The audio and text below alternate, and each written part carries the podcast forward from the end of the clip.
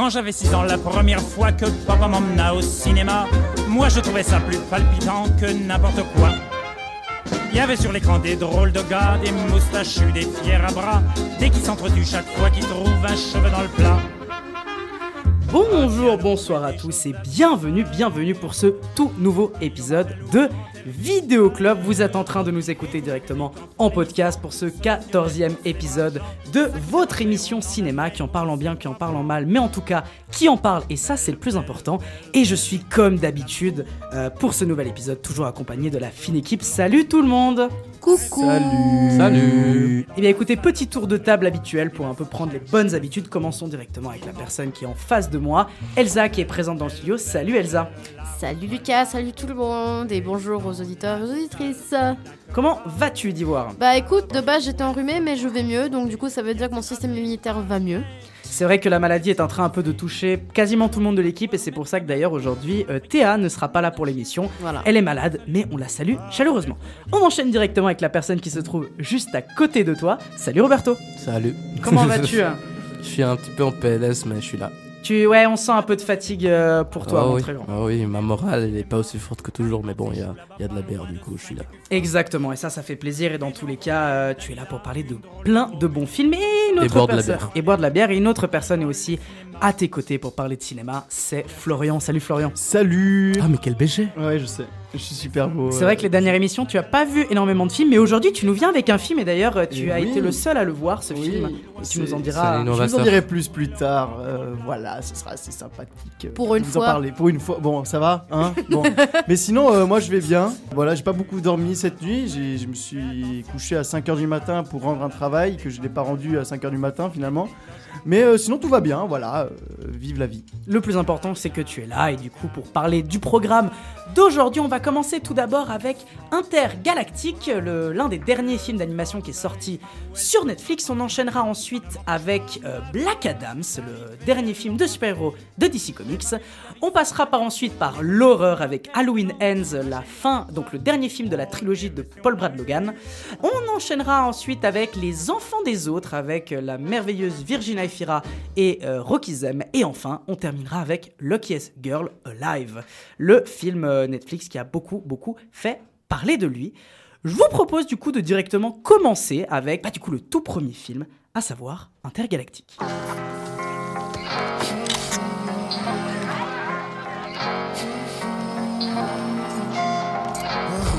Mari, you're a bachelor now. This is a bachelor pad. You haven't seen Carmen in six months, and she just Beetlejuices back into your life out of nowhere? Come on. It's not back in my life, Jimmy. Good. Keep it that way. I'm your new neighbor, Jabari. Nice to meet you. I'm Meta. Girl, is that your neighbor? Yeah, he's cute. All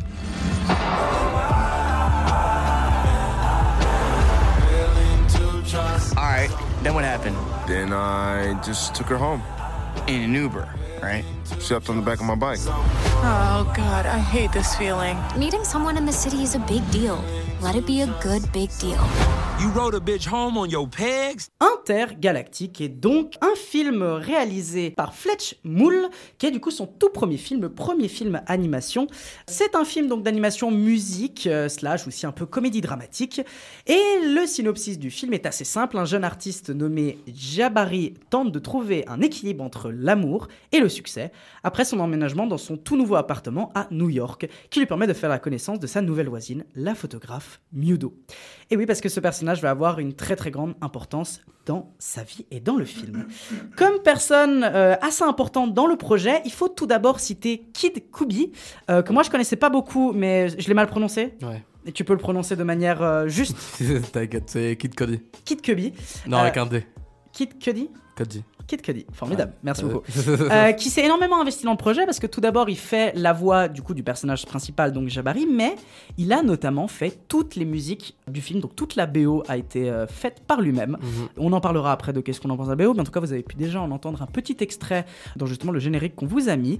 On a notamment aussi d'autres acteurs comme par exemple Jessica Williams qui joue justement Mudo mais on a aussi Timothée Chalamet, d'autres aussi rappeurs je crois qu'il y a T Dolla Sign. Je... Sign. Voilà, exactement. Laura Harrier, enfin bref, je vais pas tous les passer en revue. On a quand même un beau monde qui est derrière. On est plusieurs à l'avoir vu. Et peut-être je vais me permettre de commencer, si ça vous va, pour parler d'Intergalactique, parce que je dois dire qu'Intergalactique, ça a été un sacré coup de cœur. C'est vrai que ça fait plusieurs émissions que je dis qu'il y a des films qui ont été un coup de cœur, mais j'avoue qu'Intergalactique, ça m'a beaucoup, beaucoup touché. Parce que tout simplement, moi je trouve que c'est un, incroyable film d'animation qui en fait pourrait se résumer de manière très simple. À mon sens, en fait, c'est un formidable film sur l'éloge de l'amour face à la superficie euh, des relations sociales avec les individus. Alors, avant d'aborder vraiment la question de qu'est-ce que le film parle, on va dire déjà pour regarder de manière assez superficielle, donc dans la structure même, l'animation est incroyable. La- L'animation du film a beaucoup été mis en avant et je pense que dès les premières secondes du film, on voit qu'il y a un truc qui va aller. On voit qu'il y a un truc, on voit qu'il y a une certaine patte, on voit qu'il y a un certain style qui est incroyable, avec énormément très coloré, avec ce mélange donc de colo, enfin très coloré et en même temps ce côté très tripant qui arrive à, être un, mélange hyper intéressant sans oublier le mélange d'animation qui s'en dégage, à savoir l'animation classique que vous allez voir dans la grande partie du film, mais aussi des animations un peu différentes, des fois des animations un peu comics, des fois des animations un peu plus manga. Enfin bref, il y a un certain mélange qui est très très beau. Alors Petit point négatif à ce niveau-là, c'est vrai que le film utilise une méthode d'animation qui va avoir tendance peut-être à saccader à certains moments. Et c'est vrai que ça, c'est peut-être un élément qui peut déranger. Je sais que j'étais un peu perturbé par ça de temps en temps, mais sans plus. J'avoue que c'est pas le truc qui m'a vraiment bloqué dans le film. Bien au contraire, en réalité. Mais je peux clairement comprendre pourquoi ça peut bloquer certains spectateurs. Pour revenir à la musique, donc, comme on l'a dit avant, la musique est incroyable. Je vous invite vraiment à aller écouter la BO du film qui est, hum, qui est pas du tout mon style de musique. Je viens pas du tout de ce milieu-là. Que, que peut-être, comment tu pourrais la définir, toi, Roberto, qui t'y connais un peu plus que moi De quoi Le style de musique de justement du film. Bah, c'est du rap, c'est du Kid c'est c'est le rap qu'il y avait beaucoup dans les années 2000 et qui, bien que c'est un peu disparu quand même de la mainstream, continue à être une partie importante du rap euh, un peu. euh, un peu indie presque. Enfin, je sais pas vraiment le bon terme, je suis désolé pour les gens euh, comme moi qui adorent le hip-hop. T'en fais pas, mais c'est vraiment pour dire que l'album en lui-même, en tout cas la BO du film, est hyper intéressante. Je Ouais. vous invite vraiment à écouter, même si vous n'êtes pas du tout du rap, un peu comme moi. Et puis, juste petit détail, euh, le réalisateur, tu l'as cité, t'as vu son nom de famille? Euh. Moule. Non, alors c'est Miles Cody, normalement. Non, réalisateur c'est Fletch Moule. Fletcher Moule. Trompé, ouais, mais là, ouais, pardon, le, le- Scénariste, peut-être. Scénariste, ouais. Ah, alors oui, le scénariste, je l'ai pas cité, c'est Kid Cudi aussi. Ouais, c'est Donc euh, c'est lui-même qui a écrit. D'où le fait que le gars était très important dans le projet. De A à Z, c'est un projet qui est son bébé, vraiment. Euh, ça se voit. euh, Il est producteur aussi derrière. Oui, mais ouais, évidemment, évidemment. Dans le, dans la, la bande-annonce en général, on voit que tout- tous les sons, plus ou moins, sont à lui. L'autre rappeur que tu as cité, Ty Dolla Sign, il apparaît en tant que voice actor aussi. Il apparaît dans la, bande-annonce pas mal, avec des featurings, avec des, chansons ensemble en général. Du coup, ouais, c'est vraiment important là-dessus sur le hip- hip-hop. C'est pas et c'est pas que le rap non plus. Tu vois aussi le mec, il fait de la BMX.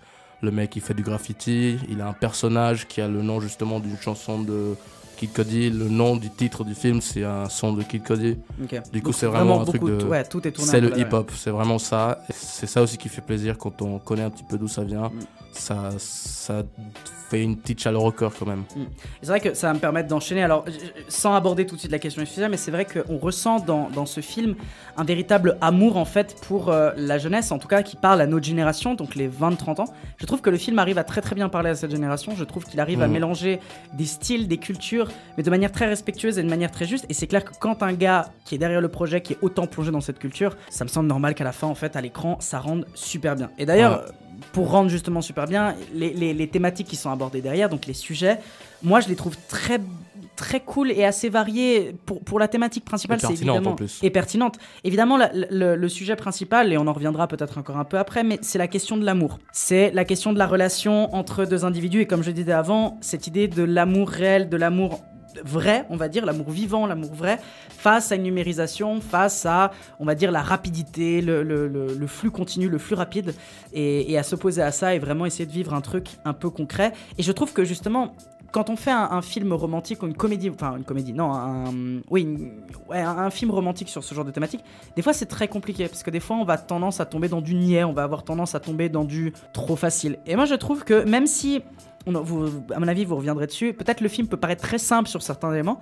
Moi, je pense qu'il a une vraie touche assez intéressante sur la thématique de l'amour et de comment justement il y aura cette ligne, enfin ce fil rouge dans le film, à savoir les applis de rencontre et comment ce truc-là de l'amour tout immédiat, rapide, hyper superficiel. Et je pense qu'en fait, en, plus de ça, on, on joue vraiment dans cette idée euh, dans le film de vivre en fait euh, jour après jour et de vivre la vie le mieux possible, notamment en- sur, plein de, sur plein de scènes, sur des scènes de fête, sur des- notamment la, la bœuf qui est très présente dans l'herbe, le ouinge, Hmm. la weed qui est très présente dans ce film. D'où le fait que je vous dis que c'est vraiment un film de, de trip, on pourrait presque le dire. À mon sens, c'est vraiment un film de trip qui peut être euh, assez intéressant. Et enfin, il y a aussi une petite thématique aussi euh, plus discrète, mais que je trouve tout autant pertinente, à savoir la, la question de vivre en tant qu'artiste de nos jours. Comment garder ta particularité, ta, ta propre euh, vision et ta propre, euh, ouais, ta propre vision de la création, etc., sans tomber dans justement comment on pourrait se réapproprier ce que tu fais.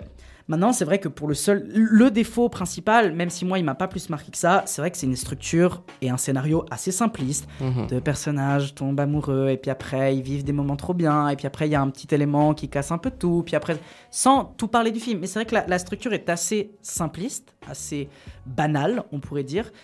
Mais je trouve que c'est plutôt Osef parce que tout, ce que j'ai dit avant, à savoir euh, l'animation, à savoir la musique, à savoir tous ces éléments, arrive à créer un cadre très intéressant. Et je pense que bah, c'est un super film d'animation que je peux vraiment que vous conseiller très chaudement et, euh, vraiment euh, je pourrais que vous le conseiller. Maintenant ça c'était mon avis et peut-être je vais demander à, quelqu'un d'autre qui, voudrait un peu s'exprimer. Tiens on va commencer avec toi Elsa. Qu'est-ce que tu en as pensé toi? Bah, euh, écoute, moi je trouve que c'est un, un bon film. C'est bien parce que du coup, je découvre un peu plus de une sous-culture que je, je connais pas forcément, donc le hip-hop. Enfin, je connais deux trois trucs, mais pas énormément, énormément. Et puis du coup, c'était hyper intéressant de me plonger là-dedans.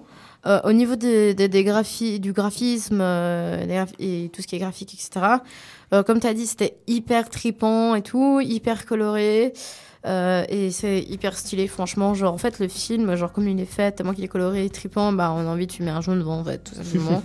Moi, personnellement, j'avais envie, à chaque fois que le, le personnage roulait un jour, j'étais Ah, putain, j'ai trop envie, là. Donc, du coup, ouais, peut-être que je vais le regarder sous substance, peut-être.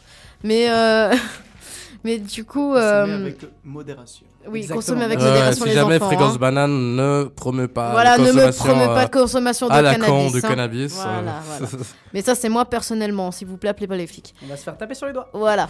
mais, euh, mais ouais, non, mais euh, la, la thématique de l'amour, je trouve qu'elle est bien représentée malgré le- scénar un peu euh, Cucu. euh, classique, cucu, euh, type Bridgerton, quoi. Enfin, un peu.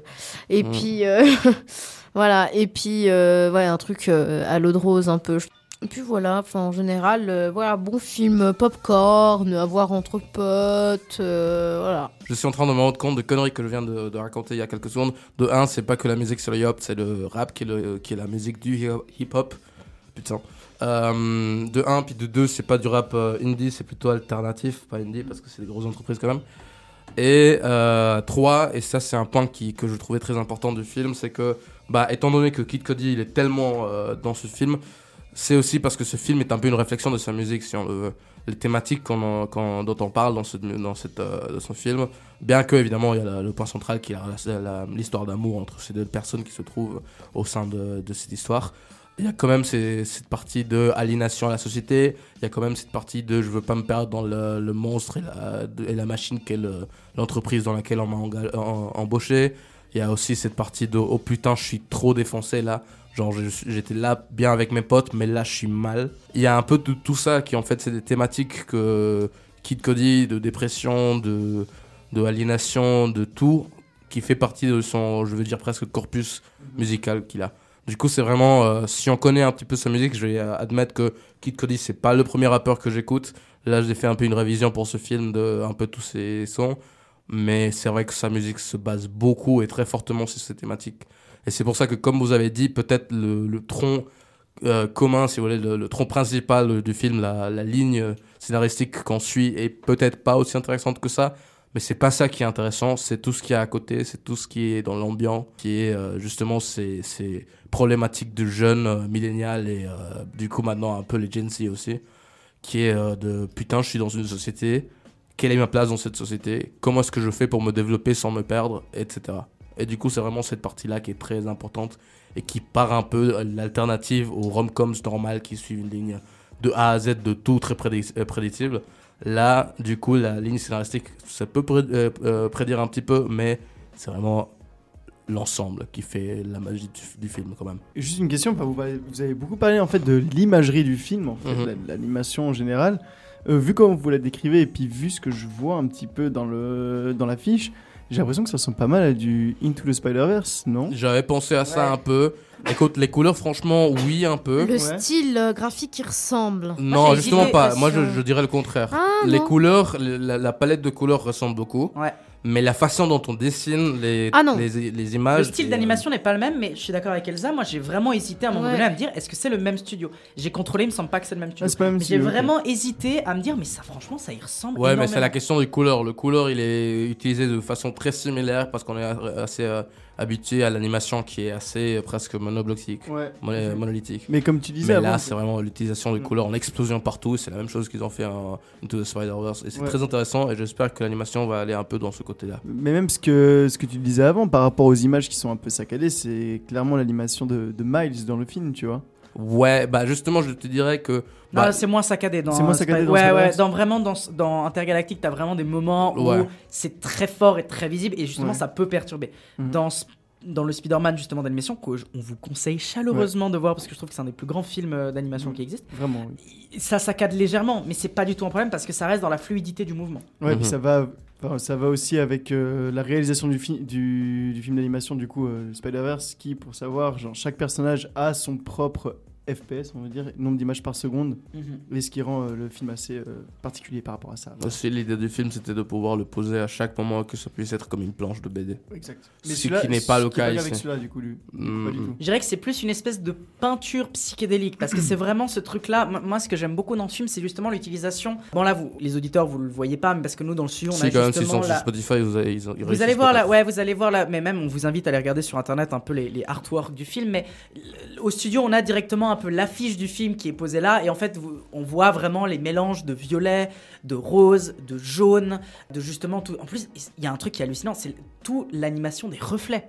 Les reflets dans ce film, je les trouve incroyablement bien faits. C'est assez hallucinant. Et je pense que c'est ça, en fait, qui donne à l'animation, en tout cas à ce film, une vraie patte visuelle, une vraie image qui lui est propre. C'est vraiment ce mélange des couleurs qui donne un côté, mais comme je disais, très tripant, en même temps très chaleureux, en même temps presque de la synthwave sur certains trucs. Il y a un côté un peu comme ça que je trouve hyper pertinent et un hyper peu- fou. hein. Un peu comme un tableau de pop art, en fait, au final, du Un coup. peu, ouais. Ouais, ouais. Un peu, clairement. Intéressant. C'est un peu comme si le fauvisme avait découvert le pop art, Ok. je dirais. Presque. Après, je suis pas un expert de la peinture, donc peut-être que j'ai des énormes bêtises actuellement, mais je me retrouverai un peu là-dedans. Là, il y a les profs de Ida de, du, bac, du collège euh, français qui vont te regarder avec un sale regard. On fera une émission sur la peinture. Spéciale peinture, hein. On va appeler l'équipe de Popo Cucu. peinture club. Rest in peace. Et bien voilà, en tout cas, c'était pour Intergalactique notre petit avis justement euh, sur son film, sur ce film qu'on vous conseille bah, chaleureusement de- d'aller voir et, euh, et vraiment, bah, on espère que ça vous plaira. On enchaîne directement avec le prochain film et cette fois-ci, eh bien, c'est toi, Flo, qui va nous en parler parce que on va parler de Black Adam. Faut enfermer ce danger public avant qu'il ne blesse des innocents. Cet homme a dormi pendant 5000 ans. Trouvez-lui une prison capable de le retenir et nous on se charge du reste. Qui est dans l'équipe? J'ai pas pris mon passeport. Pas besoin de passeport. Nous sommes la Justice Society.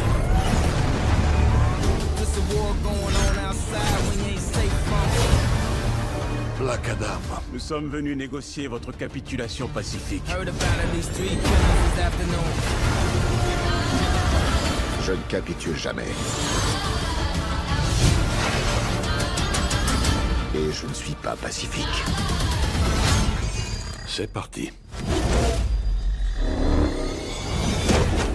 Black Adam, c'est donc le dernier film de l'écurie DC Comics réalisé par Jaume Colette Serra, avec dans le rôle principal évidemment Dwayne Johnson, où on en a énormément parlé. en tant The Rock. The, Rock, aussi connu sous le nom de The Rock. Pour le synopsis du film, près de 5 millénaires après avoir reçu les super pouvoirs des anciens dieux et avoir été emprisonné dans la foulée, Black Adam est libéré de sa tombe terrestre, prêt à exercer sa propre justice dans le monde moderne. C'est notre spécialiste absolu des comics, notre spécialiste du Marvel Cinematic Universe, du DC Cinematic Universe, qui l'a vu.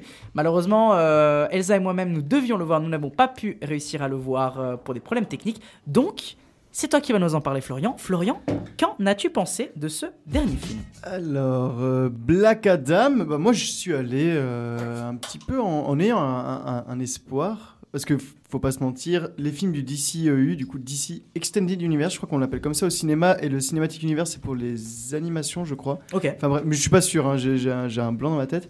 Euh, les films qui font partie de cet univers-là sont toujours assez moyens. Il faut bien se noter que The Batman ou bien Joker ne font pas partie de cet univers. Ils sont toujours assez moyens, voire pas ouf, mis à part euh, Man of Steel et Batman vs Superman. Euh, alors je suis allé avec pas mal d'espoir euh, voir ce film et malheureusement j'en suis euh, ressorti quelque peu déçu. Est-ce que c'est un- une catastrophe? Je dirais pas que c'est une catastrophe, mais je dirais pas non plus qu'il est bon. Il est plutôt mauvais, on va dire. Enfin, il raconte pas grand-chose. Tout le long du film, en fait, tu le regardes, tu le regardes, tu le regardes. C'est du grand spectacle. Il y a des combats tout le temps, mais vraiment tout le temps. Et tu dis, mais, mais raconte-moi un truc. Et au fond de toi, tu as, ce truc qui te tiraille, qui dit, mais raconte-moi quelque chose. Tu peux raconter quelque chose avec ce film-là. Sans vous spoiler, il y a vraiment des thèmes qui peuvent être abordés, qui peuvent être intéressants. Mis à part ça, je crois que je suis pas un expert en, en enfin, au l'univers de Black Adam. Je crois qu'il est plus ou moins bien respecté en termes de personnage, il me semble. Euh, The Rock euh, joue très bien l'émotion qui s'est jouée, du coup, c'est-à-dire le stoïcisme. Non, franchement, franchement, j'ai pris du plaisir quand même à le regarder, mais parce que c'est du grand spectacle, mais il raconte pas grand-chose. La scène post-générique est cool, mais elle est cool uniquement parce que, bah, franchement, c'est c'est- c'est bah, du fan service, quoi. Ça te dit, ouais, euh, je, je spoil pas, mais c'est du gros fan serve et je pense que les gens sont déjà au courant, plus ou moins, parce que ça a pas mal fuité, ce genre de choses-là. Ouais, d'ailleurs, le réalisateur était très fâché là-dessus. Ouais, ouais, ouais, justement. Alors que c'était une grosse surprise. Et puis même la personne concernée, de base, je pense qu'elle est assez énervée parce que de base, euh, Mm. voilà. Mais bref, je ne dirais pas plus que ça. Mais 100% de no spoil vidéo. 100% de évidemment. spoil, ouais, évidemment. Ouais. Mais euh, sinon, le, le film, si on, j'arriverais pas à le comparer à un Marvel de base parce que il est quand même assez différent. Il se prend beaucoup plus au sérieux qu'un Marvel. Il y a des touches d'humour évidemment, mais beaucoup moins. Et certains diront que c'est une qualité, mais d'autres diront que c'est un défaut du film. Et euh, j'y suis allé avec ma copine et elle et moi, on pense que c'est un défaut du film parce que il orne sur de la comédie à des moments, mais sans, sans non plus, euh, comment dire, l'assumer à 100%. Ok. Et dans la bande-annonce, vous avez aussi entendu parler d'autres personnages qui sont très intéressants. Euh, la Justice Society of America, ne pas confondre avec la Justice League, avec des personnages très intéressants comme Dr. Fate, typiquement, qui est le personnage le plus intéressant du film. Car lui, il raconte quelque chose, lui, il vit quelque chose dans le film. Et euh, franchement, c'est le meilleur personnage du film. Pour moi, c'est le MVP du film. Il y a un autre personnage, Hawkman. Du coup, si vous avez vu la Justice League quand vous étiez euh, gamin, normalement, vous devez voir qui c'est, ou en tout cas connaître son design. Ou sur le, le show de CW, ils étaient apparus sur- surtout sur. euh, Sur euh, The Flash Legends, Legends non, of Legends Tomorrow. Tomorrow. Regardez-le, c'est incroyable. Ouais, Legends c'est. tellement bien. Legends Bon, of bref, Tomorrow, on, on- digresse. Euh, et à part ça, il y a aussi Atom, qui est un personnage qui est plus ou moins connu, et Mm. euh, Cyclone. Là, on peut voir, enfin, je pense que, que, que les noms vous diront rien, parce que c'est pas les personnages les plus connus, qui ont des aventures solo qui sont vraiment intéressantes dans les BD. Atom moyen. Atom Mais moyen. Cyclone, pas du tout. Cyclone, pas du tout, mais. Allez, Dr. Fate, pas mal. Dr. Fate, en gros, Ouais. pour vous décrire ce que c'est, c'est. C'est genre le, le Dr. Strange de Wish. Pour, pour être Yes. simple, vraiment. C'est le Doctor Strange. C'est celui qui a un DC, espèce de casque romain. non Il a, il a un Ouais. casque doré. Casque doré. doré. Il a un casque doré. Mais Et en euh, vrai, le personnage, c'est le casque doré. Parce Mhm. qu'ils prennent des gens. Et bon, je vais pas. ouais, ouais, place, mais- bah, en gros, le casque choisit les personnes. Exact. euh, Ok. euh, c'est c'est une sorte de. le casque est possédé par une, div- une sorte de divinité Ouais. qui a machin. Mais bref, c'est très compliqué à expliquer. Ce personnage est intéressant. C'était vraiment cool de, de le voir et puis de le voir à l'action aussi parce que ces scènes à lui sont assez cool, mise en scène. Si vous avez aimé la mise en scène de euh, des différents films de Doctor Strange, vous avez plus ou moins apprécié la mise en scène de ces combats-là, mais parce que ça ressemble vraiment, même les mouvements de main, c'est les mêmes, genre. Inspiré de l'animation, Mais- enfin de la mise en scène de Sam Raimi du coup. Pas que Bah de Sam non, Raimi, non, bah non, même du il a premier, fait c'est un Même du premier. Même du premier, ouais. Et il s'est très inspiré de ça, et ça se voit qu'ils ont dit, ouais, il nous faut un Doctor Strange. Je, mais, On euh, va piquer, l'anima- enfin, On va piquer la réalisation là-bas. piquer la réalisation. Mais le film est sympathique, mais c'est pas un grand film de super-héros.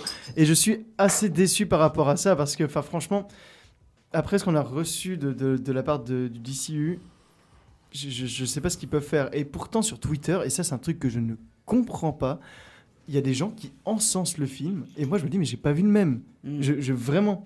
Et je suis en train de me demander si euh, c'est pas des- du troll, en fait. Je me demande si les gens trollent pas sur le film pour que les gens aillent le voir et soient déçus, comme ils avaient fait avec euh, Morbius, Mhm. où il y a eu tout ce délire de It's Morbin Time. Vous allez regarder sur internet, mais ça c'est assez marrant. En gros, le film a eu trois billes de cinéma parce qu'il y a eu trois ressorties à cause de trois hypes différentes et à chaque fois il a bidé. ça c'est cool. Mais euh, Black Adam, en gros, euh, allez le voir si vous aimez The Rock, parce que moi j'adore The Rock. Je je sais pas, j'ai un amour pour ce- cet acteur, je, je sais pas pourquoi. Et dès que je vois un film avec lui, je suis content. Et là, j'étais très content. Et aussi dans le film, il y a quelques éléments de mise en scène qui sont sympathiques aussi. Ça casse pas trois pattes à un canard, mais il y a des trucs qui sont très jolis, notamment l'animation du pouvoir de Cyclone qui est assez sympathique. T'as l'impression, on dirait presque une fée qui glisse sur l'eau. C'est très bizarre de dire ça, mais c'est très très joli à voir. Mais sinon, j'ai malheureusement, j'ai pas beaucoup de choses à dire sur ce film parce qu'il raconte pas grand grand chose. On est vraiment sur un film un peu moyen. euh, Ouais. Aussi, C'est- éléments obscurs qu'on a dans tous les, les DC ou pas? Parce que ça, c'est un truc qui différencie beaucoup les Marvel et DC en général. Euh, Justement, en fait, t'as l'impression qu'il s'assume pas du tout dans l'obscur, enfin dans le dans le côté sombre, parce que pour moi, il est pas sombre du tout le film. Il a une teinte un peu dark machin. Et il y a des trucs intéressants aussi. Il y a un moment pour le personnage de Black Adam. C'est un peu discret, mais il y a un petit truc dans la mise en scène qui fait que ah c'est sympa comment ils ont fait, mais il y a rien de réellement sombre dans le film en fait. Il y a, y a, il y a Du rien. même qui- son potentiel, il l'accomplit pas du tout et il se presque rend pas compte de son Ouais. propre potentiel. Quoi. Mais en vrai, quand tu parles de, hum, de, de, de, de- de- des films ici qui sont plus sombres, c'était plus sombre jusqu'à Justice League. Après, Ouais, si mais tu quand regardes, même la euh, Ah, Cut. Justice League, c'était pas sombre. euh, Non, mais euh, t'as- la t'as la Snyder Cut. C'est Ok, ça que je veux Snyder dire, Cut. la ok, Snyder's ah, Cut. mais Snyder Cut, c'est encore autre chose. Ouais, Moi, je mais- pense que d'ici, depuis un bout de temps, depuis même déjà Batman vs Superman, on sombrait dans la Marvelisation en essayant d'avoir une course avec Marvel euh, pour essayer de leur ressembler un maximum parce qu'ils se sont rendus compte que Ah. Marvel ça marchait et que eux ça marchait pas beaucoup. Et qu'ils ont commencé à essayer de faire tout pareil, sauf que je pense que c'est la Qu'est-ce qu'il y a eu stratégie après euh, Pardon, qu'est-ce qu'il y a eu après Justice League? Après Justice League, il y a eu Euh, Suicide Aquaman. Squad, je crois. Il y a eu- non, il y a eu Aquaman. Ah, Aquaman, oui, non, il y a eu. Aquaman, il y a eu Wonder Woman 2, donc Euh, euh, 1800 Ok, ouais. 1984, je crois. Exactement, il y a eu. euh, Euh, Il y a eu Shazam. Shazam qui lui Ah non, mais n'est pas Shazam, du tout c'était- sombre. ouais, mais c'est- Shazam, ça Ah oui, mais, c'est-. Shazam, c'est littéralement un film Marvel. À, à peu de choses près, c'est un film Marvel. Non, même pas, bien. c'est Ah, si. mauvais, C'est mauvais. une catastrophe. Parce que Marvel, c'est ça peut être bien, tu vois. Ça, c'était pas bien. Oui, non, mais je veux dire, en termes de Marvelisation, je veux dire, moi, quand je regarde Shazam, pour moi, c'est littéralement un film Marvel. À peu de choses près, pour moi, c'est Marvel. Un gamin qui explique un, un- un- un super-héros, oui, mais regarde, c'est rigolo parce que ta, ta, ta. Ouais, non, mais ça, c'est le comique de Shazam en soi. Ça, c'est l'origine du comique, non, il mais est comme même, ça. euh, Moi, j'ai plus, plus que du euh, Marvel, j'ai l'impression que c'est du Deadpool mal fait, hein, Shazam. Ouais. Oui, Ouais, ouais. Deadpool peu, mal ouais, foutu, ouais, ouais. genre. c'est- Mais c'est- ce que je comprends pas, c'est parce que normalement, Black Adam, c'est le méchant, entre guillemets, c'est le némésis Alors, de Shazam. C'est le Nemesis, mais en vrai, Black Adam, même dans les BD, il défend euh, sa terre natale, tu vois. Ka- Khan, je sais plus comment ça C'est pas. Canon. Canaan, ouais. C'est le protecteur de Canaan, en fait, dans la légende Attends, de... parce que là, peut-être on vient de dire un truc hyper. Petite ville à côté du Poitou. Non, non, c'est dans le début du film. euh, Ouais, mais le Canaan, c'est la terre promise pour les juifs euh, dans la, dans la Bible. Oh, Je sais merde. pas si c'est ça. Oula, alors là, ça dérape. Euh, ça dérape, mais ça, dérape. ressemble à ce nom-là. Ouais, y a parce qu'il y a beaucoup de mentions, beaucoup de personnes de, de la culture européenne et méditerranéenne de Ouais. l'époque, parce que normalement Shazam et Black Adam, ils ont le, la sagesse de Salomon, la Ouais. force de Hercule, des trucs comme ça. Ouais. Du coup, il y a moyen que ce soit le Canaan, mais on n'est pas sûr en tout Mais cas. je crois, je crois que c'est ça, mais je suis pas sûr. Mais, Mais je non, ils crois étaient que pas c'est ça. égyptiens. Oui, pas- oui, oui, oui, non, mais. Bon, bref, on fait. c'est un détail. ouais. Mais en gros, Mais en tout ouais. cas, ouais. Enfin, en gros, dans le film, si tu veux, tout se passe à cet endroit-là. Hmm. Tout se passe. Et du coup, bah, ça reste logique dans le personnage de Black Adam. Il est respecté parce que c'est le protect... c'est censé être le protecteur. hein. C'est le Mhm. dans le mythe Black Adam, dans le mythe Shazam de base, Black Adam c'est le protecteur de cet endroit-là, c'est le champion, tu vois. Ouais, mais quand même, il y a, selon les BD, il y a des moments où il est vraiment le némésis, le méchant de Shazam. Ouais, ouais, ouais, mais là, mais Shazam, n'a- enfin, je spoil, mais Shazam n'apparaît pas dans le film. Juste pas dans le film. Et Black Adam n'est pas euh, décrit comme un héros. Tu le vois plus comme un Anti-héros. anti-héros, voire justicier à, justicier à sa manière. C'est vraiment. Genre le Punisher, quoi. Ouais, ouais, ouais, carrément, ouais. Ouais. Lui- pour lui, la fin justifie, justifie les moyens. En fait, vraiment, c'est ça. Et euh, non, c'est. Mais moi, je pense qu'il est assez respecté. Après, je suis pas un expert encore DVD, mais je crois qu'il est assez respecté. En tout cas, il est apprécié par le public, je ne comprends pas. Mais euh, Après, ça, c'est parce que c'est de rock. Hein.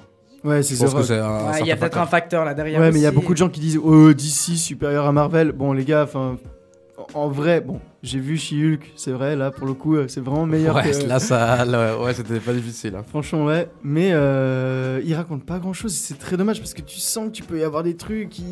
Tu peux avoir, euh, genre, je sais pas moi, des, discours du genre euh, la liberté d'expression, enfin la liberté individuelle. euh, euh, qui, euh, qui fait face à, à l'oppression, les trucs du genre. Tu sens que ce film peut raconter quelque chose, Mais mais, il ne le fait pas. Ouais. Et je sais pas, peut-être c'est le casting aussi. La moralité de tuer ou pas tuer. Mais peut-être c'est de la lâcheté aussi. Il y a, des, y a des groupes, de des ça, grands mais pas vraiment. Il y a, il Ok, y a parce pas de que c'est beaucoup, en c'est fait. beaucoup parlé dans le trailer, comme si c'était vraiment un truc très, très Ouais. important du film. La bande-annonce, pardon. Ouais, en gros, c'est même pas un spoil, mais en gros, la Justice Society, elle dit C'est pas bien de tuer, euh, faut être gentil, euh, c'est pas bien d'être méchant. Et puis Black Adam, il fait Non, euh, moi, je m'en fous. Voilà. Et c'est ça la morale. Et vraiment, vraiment, le personnage. Vous verrez le film, mais en vrai, il y a des trucs, t'es là. Bon, et ça joue, il y a des blagues par rapport à ça qui sont vraiment drôles. Une qui m'a fait rire, mais bref, je vais pas spoiler. Mais en gros, le film ne raconte pas grand chose, malheureusement. Du coup, quand tu dis que c'est stoïque, c'est vraiment parce que c'est stoïque. Ah, Il mais n'y a rien du mais tout The là-dedans. Rock n'a qu'une seule expression. À part à deux moments, mais des moments c'est des ralentis où il crie, il faisait Ah Du coup, franchement, euh, normal que Formidable, grand moment ça. Mais, Incroyable. euh, mais en vrai, il y a que deux expressions et le méchant, mais le méchant, mais le méchant, mais oh, mais purée, mais tu le vois dans les 40 premières secondes, il apparaît qu'il est méchant. Il regarde les gens en- où, où ça transpire la méchanceté, genre ça transpire la malhonnêteté. Vraiment, t'as une musique derrière lui, on dirait le méchant. Enfin, vraiment, c'est le méchant. méchant. C'est- le méchant. Et tu vois que c'est le méchant et tu sais que c'est lui le méchant. Et enfin, franchement, ça c'est un peu con, je trouve. Il y a, il y a aucune ambiguïté en fait en soi. Ouais, ça fait du mal ça au Ouais. cinéma. Et il y a des personnages qui sont un peu relous avec leur moralité aussi, on va dire. Et du coup, t'es là, bon, bah. pff, Voilà quoi. On se pose des questions sur la suite de ce que le DC, euh, le DC Cinematic Universe peut Bah, nous le apporter. Prochain film, euh, ça va être Shazam 2. Ah bah super, vraiment incroyable, là, ça nous annonce que du bon Et d'Ivoire. puis celui après, il pourrait être plus intéressant. Il y a The Flash aussi. Mais The Flash, il sort plus tard. Parce que The Ah a été oui, parce qu'il y repoussé a eu pour le la 32e problème. fois. Et puis il y a toute cette histoire avec Ezra Miller Ouais, et ouais. tout ça. Mais il y avait aussi euh, Catwoman qui était censé sortir et Je qui sais, n'a- lui, il a pas il a eu été news. tourné, il a été tourné et puis il ne sortira jamais. Batwoman. Ça, c'est Batwoman. Ah, Euh, Batwoman Batgirl, Cat- Batgirl, Batgirl, Batgirl. Batgirl ou Catwoman C'est Batgirl qui a été tourné Et qui après n'a et qui pas. n'a pas sorti. Il y a 90 millions qui ont été dépensés dans le Ouais, vent. exactement. Genre. Juste parce que euh, Nick. Ouais. Parce Et que ben Nick. voilà. Eh bien, Parce que euh, ça fait pas assez de chiffres, apparemment, de- de- d'avoir des personnages féminins, ce qui est complètement con. Et ce qui est complètement faux surtout. Oui.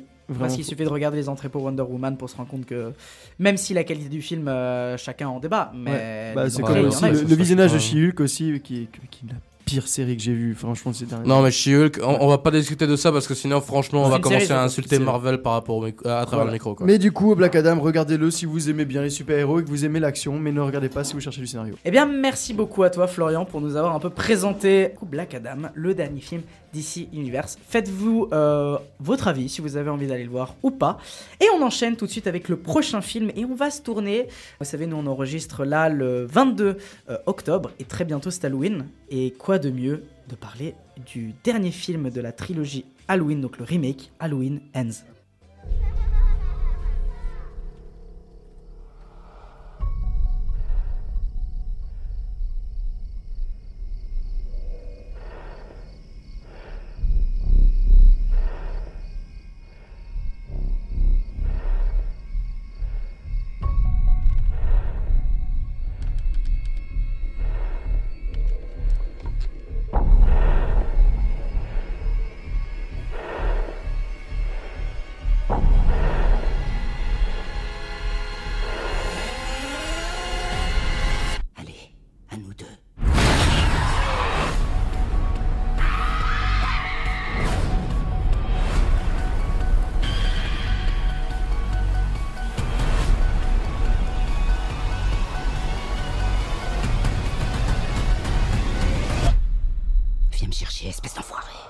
Halloween Ends est donc le dernier film, donc la fin de la trilogie qui avait été lancé par David Gordon Green.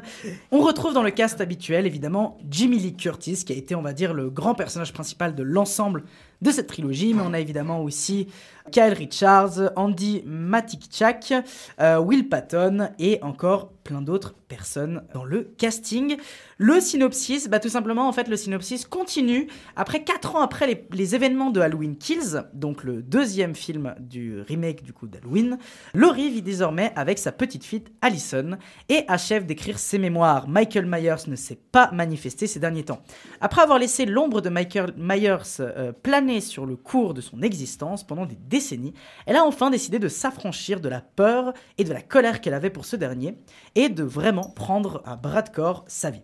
Mais lorsqu'un jeune homme, Cory Koenigman, est accusé d'avoir assassiné un garçon qu'il gardait, Laurie devra affronter une dernière fois les forces maléfiques qui lui échappent dans un déferlement de violence et de terreur. C'est le synopsis du film et j'ai été voir du coup ce dernier film euh, Halloween Ends. Et d'abord, avant vraiment de vous parler du film en lui-même, c'est important que je me situe un peu par rapport à Halloween, euh, donc par rapport au film original et par rapport à la nouvelle trilogie remake. Alors moi déjà, faut le dire, le film original de Cameron, euh, de Carpenter, pardon, je suis un très grand fan. Je suis un monstre fan de ce film. Je pense que c'est déjà un précurseur dans l'horreur en termes des films slasher. C'est un must absolu. Il faut absolument que vous voyez ce film qui arrive à, à jouer avec une mise en scène qui peut sembler minimaliste, et d'ailleurs le, budget du film était minimaliste, c'est un film qui avait très peu de budget à la base, et qui arrive à mélanger des choses incroyables, des, techniques de réalisation formidables avec une musique qui est devenue culte instantanément. Enfin bref, Halloween de Carpenter, c'est une dinguerie. Et du coup, quand en 2018 est sorti le remake d'Halloween, j'ai eu un peu peur, même si euh, Rob Zombie, donc, euh, qui, était qui est aussi un réalisateur et qui s'était attaché à faire un remake, qui était de bonne qualité, mais j'avais quand même un peu peur en me disant espérons que ça soit pas un truc catastrophique le remake de 2018. Eh bien, sachez que non, parce que le remake de 2018 d'Halloween, il est incroyable. Je pense que c'est un des slashers modernes, donc des années euh, allez, entre 2010 et aujourd'hui, qui m'a le plus marqué. Je le trouve tout simplement incroyable dans sa mise en scène, dans son respect de l'œuvre originale. Enfin bref, Halloween de 2018, il est incroyable. Et je pense que vraiment ce que David Gordon Green a réussi à faire avec ce film, donc avec le film de 2018, c'est vraiment un tour de force incroyable. Je pense vraiment qu'il a réussi à apporter un vent de fraîcheur, une réalisation, un respect de l'œuvre originale, en sachant que c'est un remake slash une suite au premier film de, de, Carpenter. Et je pense vraiment, et je vous invite fondamentalement à foncer, aller voir Halloween absolument. Ouais, moi je suis assez d'accord avec celui. Le film de 2018, pour en reparler encore une fois, je l'avais vu avec ma mère et les deux on l'a vu parce que ma mère et moi on aime beaucoup le, le cinéma d'horreur, on regarde souvent des films d'horreur ensemble. Et il faut savoir que euh, le type de slash, le type de film slasher a très très mal vieilli, alors Oui. que ce film de 2018, franchement, Ouais, ouais, ouais. est incroyable. Exactement. Il, il, il- il renaît avec le slasher et puis moi quand je l'ai vu, j'étais là, ça y est. On va avoir une renaissance un peu du cinéma d'horreur. Cinéma d'horreur qui euh, est un peu dans le déclin maintenant, où c'est toujours la même chose, quoi. Enfin, voilà. Et euh, franchement, j'ai été agréablement surpris. J'ai pas encore pris le temps de voir Halloween Kills, parce que je savais même pas qu'il était sorti. Ça, faut le savoir. Et euh, je pense que je vais le regarder. Halloween Kills, on a pensé quoi, toi? Eh bien, je vais tout de suite aborder ce truc-là. Mais juste euh, pour terminer avec l'Halloween de 2018, c'est juste pour dire que ce que je trouve hyper intéressant, c'est que dans le film de Carpenter, c'est un film très politique. Ouais. C'est un film qui va parler de la mort, mais qui va aussi parler du patriarcat, avec la figure de Michael Myers, qui est en fait une ombre, l'ombre de la mort, mais aussi l'ombre du patriarcat qui plane sur les personnages féminins. Dans Halloween de 2018, le réalisateur reprend cette thématique en parlant justement du patriarcat, mais en parlant aussi euh, notamment de, des victimes qui sont agressées, qui ne sont pas crues. Et qui est Mhm. d'ailleurs le, le personnage qui est joué justement par Jamie Lee Curtis, donc à savoir Laurie Strode, qui joue le personnage qui est un personnage qui a été agressé, mais que personne va croire, ou que les gens vont penser que c'est une folle. Mais d'ailleurs, tu m'as parlé d'Halloween Ends, tu m'as dit que justement son personnage. Ah putain, euh, Jimmy Curtis. Euh, c'est quoi son personnage? Laurie Strode. Laurie Strode. Mais dans, dans 2018, elle a pas peur, justement. Exactement. Et ça a aucun sens que dans Halloween. Enfin, moi, de ce que tu me dis, pour moi, ça a aucun sens qu'elle vive dans la peur de. On, on en parlera après, mais c'est vrai que dans, dans- disons, dans le film de 2018, elle avait une crainte, mais par contre, elle est prête à se battre. Oui. C'est ça qui est intéressant, c'est qu'en fait, elle est prête à se battre et ce qu'elle a vécu dans le film de Carpenter l'a construite dans le film de 2018. Et ça, c'est quelque chose d'hyper intéressant. Et même avec sa fille, la relation qu'elle a avec sa fille, c'est hyper intéressant parce qu'elle a, entre guillemets, enfin, bon, on peut spoiler le film de 2018, elle a préparé sa Sans, fille. sans plus euh, sans spoil. C'est pas un spoil de toute façon. ce Ouais, c'est pas vraiment un spoil. Elle a préparé sa fille Mm, à l'arrivée de Michael, Zar- de Michael Myers. Exactement. Parce que son ombre plane, son ombre plane toujours, en fait. D'où la question du figure patriarcale, etc., etc. Et complètement d'accord. Et maintenant, tu me donnes une super transition parce qu'on peut parler d'Halloween Kills, qui a été une déception pour moi énorme.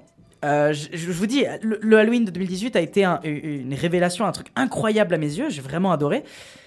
Et quand qu'ils arrivent, j'y vais vraiment avec toutes les bonnes volontés du monde en me disant putain le cast il est encore là, euh, David Gordon Green il est encore là, je suis sûr que ça va être incroyable. Mauvais. Alors c'est Mhm. pas une catastrophe absolue, je le trouve un peu en dessous de la moyenne. Mais quand même, il tente de proposer des trucs intéressants. Notamment, il change de thématique en parlant de l'Amérique post-Trump, ou plutôt de l'Amérique trumpiste, où justement il y a ce climat de terreur continu avec la paranoïa d'un Michael Myers qui sévit dans la ville et qui du coup les habitants vont devenir paranoïaques, vont commencer à lyncher des individus et à commencer à se faire justice euh, eux-mêmes. Et du coup, il y a quand même quelque chose d'hyper intéressant, même dans Kills. Même si je trouve que ce n'est pas un bon film, parce que je pense qu'il est mal rythmé, je pense que sur certains trucs, il y a des défauts. Et du coup, j'arrive sur Halloween Ends avec beaucoup d'a priori en me disant, s'il vous plaît, faites que la finalité de cette trilogie sera remontée avec ce film. Mais il faut savoir aussi avec euh, Halloween 2018, enfin, quand on parle en fait de l'Halloween original, c'est Halloween 1 évidemment. Halloween 2018, je sais pas si tu l'as dit, mais c'est la suite, euh, c'est la suite directe. ouais, c'est ouais, littéralement un soft reboot parce qu'il faut savoir qu'il y a eu mais des suites à la pelle, Ah, il y en a mais eu à la plein, pelle d'Halloween. Ils ont redcon tout, Mm. tout, tout, tout, sauf le Halloween 1 qu'ils ont gardé. Ils ont tout redcon, ils ont dit non, Halloween 2018 c'est la suite de, de Halloween 1. Et pour moi, ce film se suffit à. Enfin, pas Halloween 1, mais Halloween 2018 se suffit à lui-même. Il avait Oui. pas. La fin était ouverte, mais ils auraient dû le finir, en fait. Et justement, et après Kills, eh bien, qu'est-ce qui se passe avec Halloween Ends? Et Halloween Ends est une catastrophe absolue, Ouais. une tristesse, une déception, un truc qui, qui vraiment, la déception est absolue. Parce que moi, j'ai envie de poser déjà comme tout premier truc un élément tout simple. Où est Michael Myers dans ce film? Il est pas? Parce que Michael Myers, il fait plus office de caméo que de vrai personnage dans le film. Dans un film Halloween, nous n'avons pas Michael Myers dans ce film. Michael Myers arrive et tue quelqu'un de vraiment de manière intéressante après 1h10 de film. Le film dure 1h40. Donc le film n'a aucun intérêt, et même un peu après, mais on en reparlera après. En fait, on, s'ennuie pendant 1h10 de film. Du- en fait, en gros, le moment où il va commencer à reprendre son masque, c'est bon, il y aura peut-être un petit démarrage. Mais sinon, ça rate tout ce que ça essaye de faire au début parce que ça essaye d'introduire des nouveaux personnages, ça essaye de créer une espèce de fausse histoire romantique, ça essaye de parler de certaines choses, mais on s'emmerde, il faut le dire, on s'emmerde au début, on s'emmerde très vite parce qu'il n'y a rien qui se passe, parce que tu sais très bien de loin ce qui va se passer et bah il y a rien qui va, il y a rien qui va et et littéralement, le début n'a aucun intérêt. Et pour les autres défauts, moi je vais y aller vraiment un peu à, à l'arrache avec les différentes notes que j'ai pu, euh, que j'ai pu trouver, mais le scénario est aux fraises. Ça n'a aucun sens. Un personnage tombe amoureux d'un autre alors qu'il n'y aurait aucune raison pour ça. Euh, un personnage se retrouve à tel ou tel endroit parce que. Pourquoi pas Moi, il y a un truc par exemple qui m'a beaucoup dérangé dans l'écriture. Il y a des moments qui, moi, me gênent énormément. À savoir que ça parle de trucs gore, ça parle de trucs violents. Et après, deux personnages tombent amoureux ou baisent ou ont un moment romantique après avoir littéralement parlé de d'agression, avoir parlé de, de, meurtre, etc. Et après, bon, on s'en fout, il n'y a, pas- a pas vraiment de choses intéressantes. Même la, la relation, moi je le redis encore une fois, mais la relation entre les deux personnages, à savoir le, le- personnage du coup qui est la, la nièce donc de, de Laurie Strode et le personnage de Cory, la relation n'a aucun sens. Ils se connaissent depuis deux jours et puis évidemment, c'est la grande histoire d'amour. euh, ils, ils- se battront contre vent et marée. Enfin bref, il y y, a des soucis scénaristiques, il y a des soucis d'écriture. Les personnages sont chiants. Moi, j'ai des personnages qui ne m'intéressent pas. Les personnages sont mal écrits. Euh, la réalisation, et ça, c'est un peu l'élément, un peu le seul élément que je pourrais dire qui est intéressant, à savoir que je trouve que la réalisation, par moment, est hyper intéressante. Il y a notamment un meurtre qui va se passer dans, une, euh, dans, une, dans un plateau de radio, qui est très cool, qui est hyper bien réalisé, qui est hyper bien monté, qui est très cool. Mais c'est que des petits laps de temps, c'est des tout petits moments. Et en fait, on sent, et moi c'est comme ça que je le vois, c'est que je sens que la réalisation, en fait, elle est piégée par le film. Le film ne permet pas à la réalisation vraiment de se développer, elle permet pas de, de pouvoir s'exprimer comme ça avait pu être le cas dans le remake de 2018. Là, elle est clairement bloquée par le film. Et ça, c'est quelque chose qui est horrible. Mais en plus de ça, et c'est aussi un autre défaut qu'il y a dans le film, c'est que là où, encore une fois, je le compare à celui de 2018, mais la forme était incroyable dans le 2018, celui-là, elle est bloquée. Mais le fond, oui, c'est problématique. Parce qu'en fait, on reprend le fond qu'il y avait eu dans Halloween Kills, on le réutilise, donc en fait, on change pas grand-chose par rapport à ça, et on rajoute deux ou trois petites thématiques autour de la question du psychopathe, et de comment un psychopathe naît, comment le monstre devient monstre. Et en fait, moi, je trouve qu'il y, y a un vrai problème là derrière, à savoir qu'il y a des grandes lacunes parce qu'on ne comprend pas le message du film. On ne comprend pas si le film te dit que devenir psychopathe, c'est un processus social, ou est-ce que c'est un truc essentialisant parce que moi, c'est un vrai, un vrai problème que j'ai dans le film. Je ne sais pas si le film est en train de me dire que le personnage qui est un grand méchant, sans spoiler, mais un personnage qui est très très très méchant, est très très très très méchant parce que essentiellement ce gars dès qu'il est venu au monde il était très très très très très, très méchant. Ou alors est-ce que c'est des processus qui l'ont fait qu'il était devenu méchant? Et cette ambiguïté là elle est hyper dangereuse. Parce que si tu dis à quelqu'un non mais peu importe que ce que va, ce gars va faire peu importe si le mec est bon peu importe si le mec il se bat pour les choses bien non de toute façon c'est un monstre et dans tous les cas il deviendra psychopathe et j'ai l'impression que dans ce film il y a un peu ce message là soit il le fait par erreur soit c'est un vrai message du film et c'est là où ça devient très très très compliqué encore une fois, sans parler de cette thématique-là, ça me semblerait difficile de spoiler, donc je vais plus entrer dans les détails à ce niveau-là. Et enfin, pour conclure, Michael Myers, Michael Myers, il est pas là. Je vous ai dit, il apparaît après une heure de film. Des choses qu'il fait n'ont pas de sens. Il laisse en vie un personnage. Pourquoi comme ça, alors que Michael Myers n'est pas un personnage qui laisse en vie des individus, euh, à part les enfants, mais ça c'est un autre détail. Il est faible aussi, et ça c'est quelque chose qui fait mal aux yeux. On voit un Michael Myers faiblard. On voit un Michael Myers qui t'as l'impression que dès que tu, tu le pousses un petit peu, il va tomber. Alors que la force de Michael Myers, c'est quand même une ombre qui n'arrête pas d'avancer vers toi, même si tu lui tires dessus, il ne va pas s'arrêter. La force de Michael Myers, c'est que ça soit une ombre imbattable qui n'arrête pas d'avancer vers toi, et que même quand tu te dis j'ai réussi à le vaincre à la fin, il n'est pas mort, il a juste disparu. Et là, en fait, on est vraiment dans quelque chose complètement inverse, et qui en fait est un film qui veut détruire le mythe de Michael Myers. Vraiment, le, le film, euh, sans arriver à la fin, etc., mais c'est un film qui détruit Halloween, qui dit maintenant c'est terminé, on met un point final à Halloween, maintenant il y aura plus jamais rien du tout. Et ça c'est quand même quelque chose d'assez triste et je pense vraiment que le film n'était pas nécessaire, je pense que c'est un film de bout de course, sans inspiration, qui n'avait pas lieu d'être, qui n'était pas nécessaire et qui a malheureusement à mon sens, brise un peu toute la trilogie. Encore une fois, moi dans la trilogie, il y en a qu'un seul des films que je l'aime, que j'aime vraiment. Et voilà, et je trouve ça un peu triste. Et aussi petite anecdote, euh, il y a énormément de références au film de Carpenter et au premier film de 2018 et au film euh, donc Halloween Kills. Si c'était un bon film, je dirais que je trouvais ça sympa. Vu que c'est un mauvais film, quand je regarde ça, je me dis putain, c'était quand même mieux avant. Donc malheureusement, un énorme flop pour Halloween Ends. Et c'est avec une grande tristesse que je vous le dis, et d'où le fait que je ne peux que vous conseiller de plutôt aller voir celui de 2018, aller voir celui de Rob Zombie et aller voir euh, celui de Carpenter de base. Mais euh, là, là peut-être tu, tu, tu couperas peut-être au montage, on sait pas si c'est un spoil ou pas. Du coup, euh, voilà. Dis-moi tout. Mais est-ce qu'on voit le visage de Michael Myers? Alors, oui et non. C'est-à-dire, on le voit un petit peu, mais on ne le voit pas complètement. Et c'est vrai que ça aussi, c'est un truc qui me dérange beaucoup, de voir le, le- le visage de Michael Myers. Ouais, mais ça c'est n'importe quoi. On le voit pas énormément. C'est Ouais, pas un truc qui est montré en gros plan, mais malheureusement. Parce que même dans 2018, tu vois, alors que dans 2018, il apparaît sans masque au début, mais Oui. tu ne vois pas son visage. Exactement. Et, tout l'intérêt de Michael Myers, c'est de ne pas qu'il qu'il qu'il n'est pas Voilà, tu, tu qu'il vois pas non le plus visage, vraiment son visage. hein. Disons, Ouais, tu, comprends, tu vois un peu de haut, tu vois un peu de bas, Ouais. mais le visage en lui-même, tu ne le vois pas directement. Ce qui, Dieu merci, heureusement qu'ils le Ouais, font pas, sinon ça aurait détruit com- complètement le mythe de base. Non, non, s'ils s'ils avaient montré réellement le visage de Michael Myers, ça aurait été une catastrophe sombre. Ah parce que le personnage n'est pas censé avoir. Enfin, bien sûr, c'est un humain, il a, il a un visage, tu vois, mais il n'est pas censé avoir de visage dans le mythe.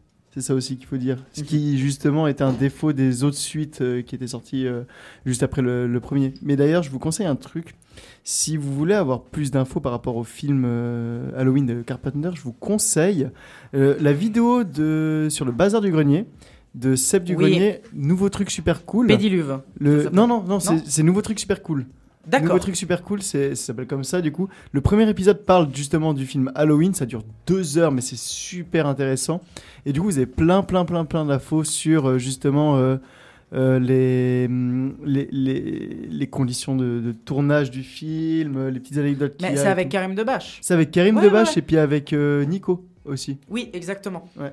Donc voilà, en tout cas, euh, vous avez compris que Halloween Ends n'est pas vraiment notre film, on va dire, de prédilection. C'est pas vraiment un film que je vous conseille. Je vous reconseille Carpenter, je vous reconseille Rob Zombie, je vous reconseille celui de 2018. Mais franchement, je vous conseille pas du tout d'aller voir Ends. De toute façon, si vous n'avez pas vu Kills, bah vous allez pas aller voir Ends. Et puis, euh, franchement, allez sur les, classiques, vraiment. N'allez pas dans celui-là, malheureusement, mauvais, raté, ennuyant. Enfin bref, pas du tout un conseil. Et on va tout de suite enchaîner avec le prochain film. On va vous parler cette fois-ci d'un film aussi sorti sur Netflix, à savoir Luckiest Girl Alive. Je m'appelle Annie Fanelli. Je suis sur le point de devenir rédactrice du New York Times Magazine.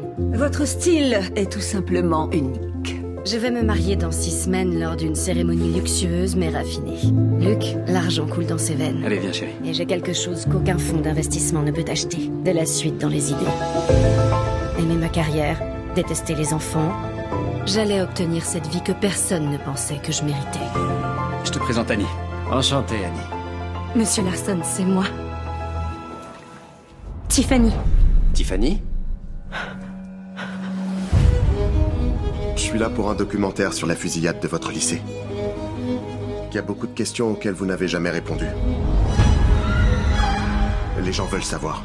Êtes-vous une héroïne ou une complice? Le qui est Girl Alive ou alors American Girl? Voilà, toujours le plaisir de changer des noms euh, de films comme ça parce que je ne sais pas. Est un film réalisé par Mike Barker et qui du coup est sorti directement sur Netflix avec un casting composé notamment de Mila Kunis, très connue comme actrice, mais on a aussi Connie Britton, Justine Lup, euh, Jennifer Bills, euh, Scott McNairy et beaucoup, beaucoup d'autres personnes. Le synopsis de base, Annie Fanelli, une New-Yorkaise à la vie en apparence parfaite, voit sa vie bouleversée par la résur- résurgence, ou pas compliqué, par la résurrec- oh, résurgence d'un drame de son passé quand le réalisateur d'un reportage l'invite à raconter sa version du crime choquant qui s'est produit lorsqu'elle était adolescente à la prestigieuse Bradley School. Et ce crime choquant, c'est une fusillade dans son école.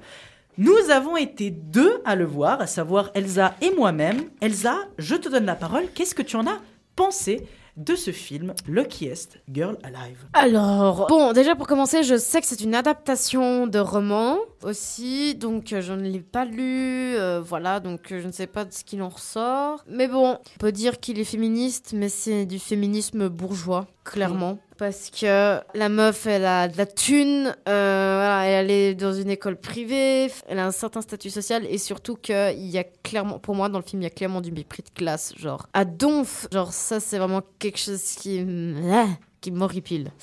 Vraiment un point très négatif sur ce film-là. Par contre, bon, alors trigger warning, on va parler d'agression sexuelle et de viol. Donc Oui, si vous voulez pas, si vous vous sentez, euh, si vous êtes sensible à ce genre de thématique Et de euh, shooting de masse aussi. et euh, shooting de masse, voilà.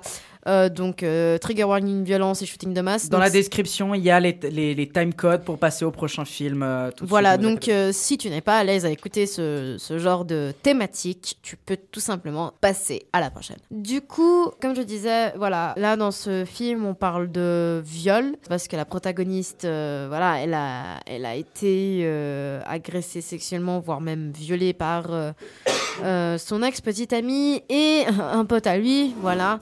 Donc, euh, on va dire que du sur le point de vue féministe, par rapport à ça, c'est bien écrit, c'est bien scénarisé. Et euh, on, peut dire que la, la protagoniste euh, arrive à. Enfin voilà, elle, est vraiment. on va dire qu'elle se défend toute seule. Et on peut aussi noter différentes discriminations qu'on peut subir et certaines choses qu'on peut subir dès qu'on a subi un viol. Déjà qu'on a subi un viol, c'est pas génial. Mais en plus, il faut voir aussi l'entourage qu'ils ont dit par rapport à ça et aussi, on va dire, au trauma qu'on peut avoir par la suite à cause d'un viol. Et ça, je trouve que ça a été très très bien fait, euh, notamment sur la gestion de la colère, de la violence, comment notre entourage pourrait être... euh, on va dire réticent par rapport au fait qu'on ait été violé ou pas, euh, sur le fait que les personnes ne nous croivent pas. Voilà, donc du coup par rapport à ça, c'était très très bien scénarisé. Les euh, traumas, on va dire, je suis pas psychologue, mais euh, on va dire que les, traumas ou les chocs post-traumatiques qu'on peut subir quand on, a, su- quand on a vu des violences, euh, quand on a vu donc une tuerie de masse, on va dire ça comme ça, bah, elles sont aussi très très bien décrites, je pense. En tout cas, on peut ressentir euh, euh, tout, tout au long du film euh, comment la protagoniste sent, comment elle, elle essaye de gérer ça. Bah, moi personnellement, je vais, je vais te rejoindre aussi. C'est vrai qu'on l'a, il faut le dire, mais nous on l'a vu aujourd'hui ensemble d'ailleurs. On l'a vu ce matin.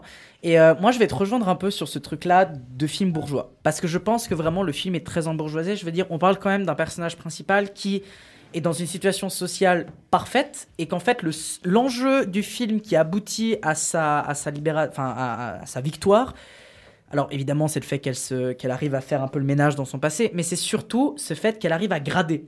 En fait elle passe d'un journal à un autre journal. Elle passe d'un journal euh, assez connu mais sans plus à euh, le New York Times. Et c'est ça en fait son sa grande envolée. Alors que c'est quand même un personnage qui vit dans des appartements monstrueux et que tout se joue autour d'un cadre très bourgeois.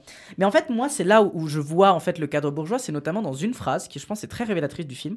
C'est le personnage principal qui va admirer un autre personnage féminin, qui est en fait un personnage féminin qui va insulter des gens euh, parce qu'en fait elle a de la thune et parce qu'elle a du pouvoir. Et moi c'est là où ça me dérange, parce qu'en fait en réalité ce personnage-là qui est admiré dans le film et qui est montré comme un personnage féministe, ou en tout cas qui porte un message féministe fort, à savoir une meuf qui s'en bat les couilles et qui montre ce qu'elle veut et qu'elle a le droit de faire ce qu'elle veut, bah fondamentalement non, c'est pas un personnage positif. Un personnage bourgeois qui exploite d'autres personnes et qui va insulter quelqu'un parce que la personne n'est pas d'accord avec elle, bah c'est pas un personnage positif. C'est un personnage horrible.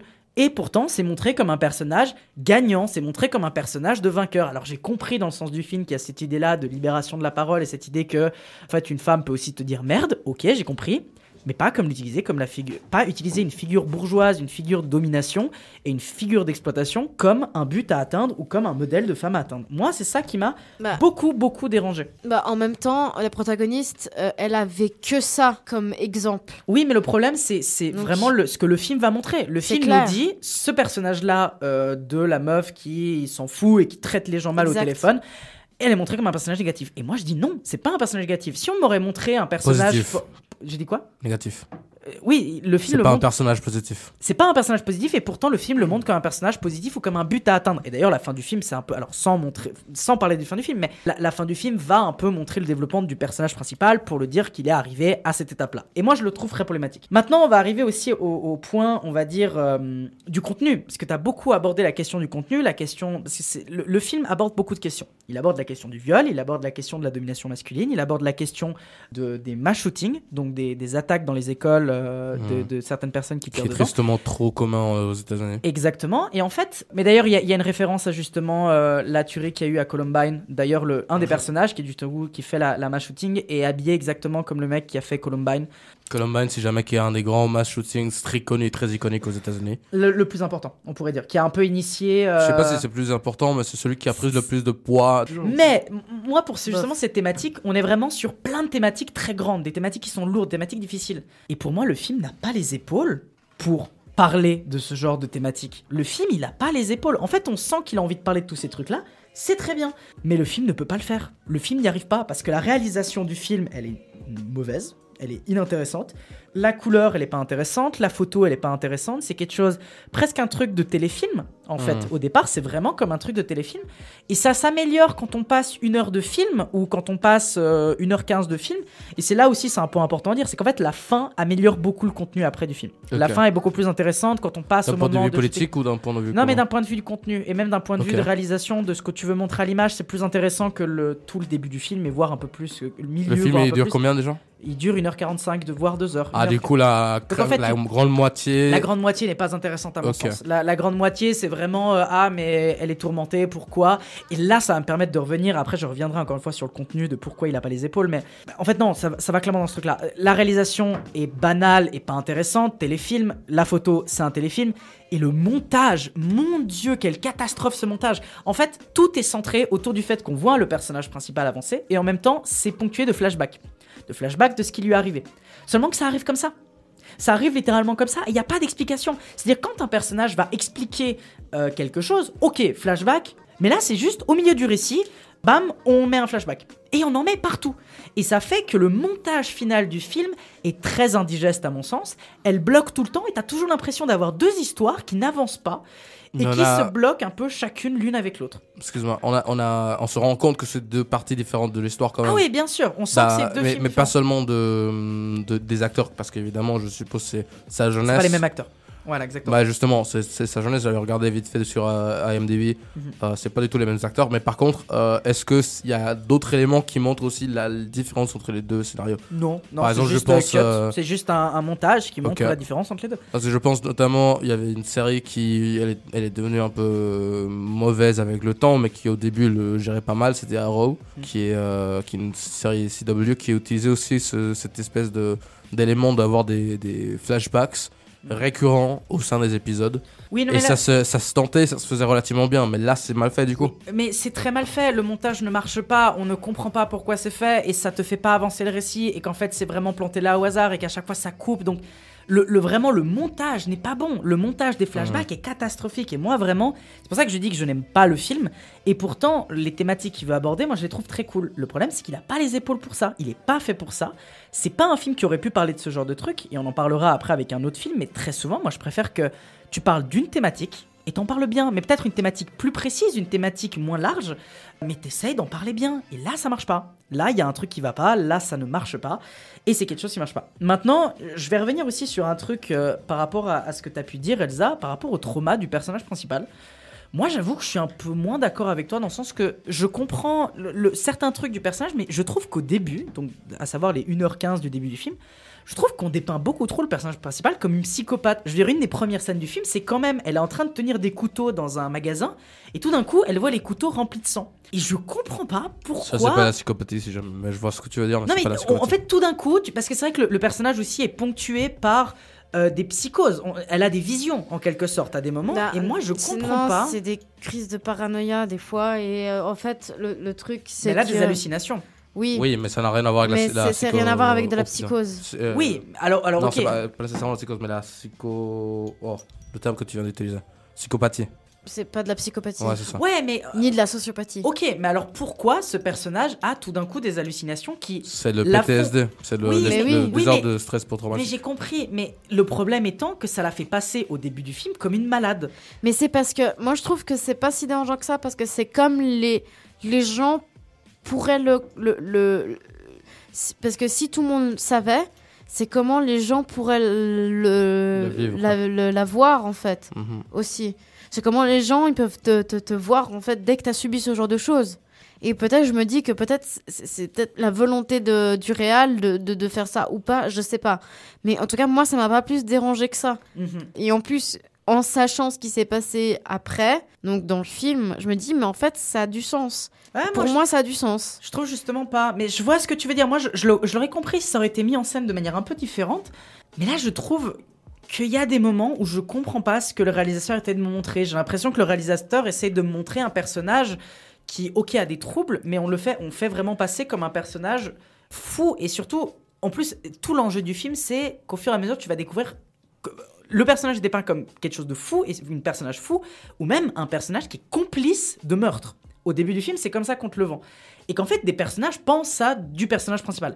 Et qu'ensuite. Le personnage principal le, le ressent en elle-même ou pas? Mais on le sait pas encore. Mais en fait, pendant le début du film, tous les autres personnages ou des articles même de journaux disent le personnage principal a été a aidé une masse, enfin une tuerie de masse, a été quelqu'un de mauvais, a été quelque chose d'horrible, etc. Oui, mais c'est pour le suspense. tu Non, vois, mais il n'y a pas que ça. Il y a aussi, si c'est d'un point de vue psychologique, à nouveau, je fais pas des études en psychologie, mais ça pourrait bien être une, une partie de euh, le, la culpabilité des survivants. Ouais. C'est cette Non, mais je pense de pas je que me sens, ça. je me Non, sens non. coupable parce que je suis la personne qui a survécu. Le, le film montre pas ça. Vraiment, moi, pour moi, il montre Bah, pas ça. je sais pas parce qu'évidemment, je l'ai pas encore regardé. Je vais le regarder dans les prochaines journées. Mm. Mais ça, c'est un truc qui est relativement commun. Mhm. C'était commun aussi dans les survivants de la Shoah. C'était commun dans les survivants de guerre en général quand tu vis une grande tragédie en masse et Mais que tu ça. survis. Ok, mais C'est vraiment Non, pas ça. alors, c'est zéro ça. C'est- C'est c'est- c'est pas ça, mais je pense que c'est surtout un choix scénaristique dans un sens où au début on sait pas trop, puis il est dépeint d'une certaine manière. Et je pense, après c'est une, c'est- c'est c'est une analyse euh, personnelle,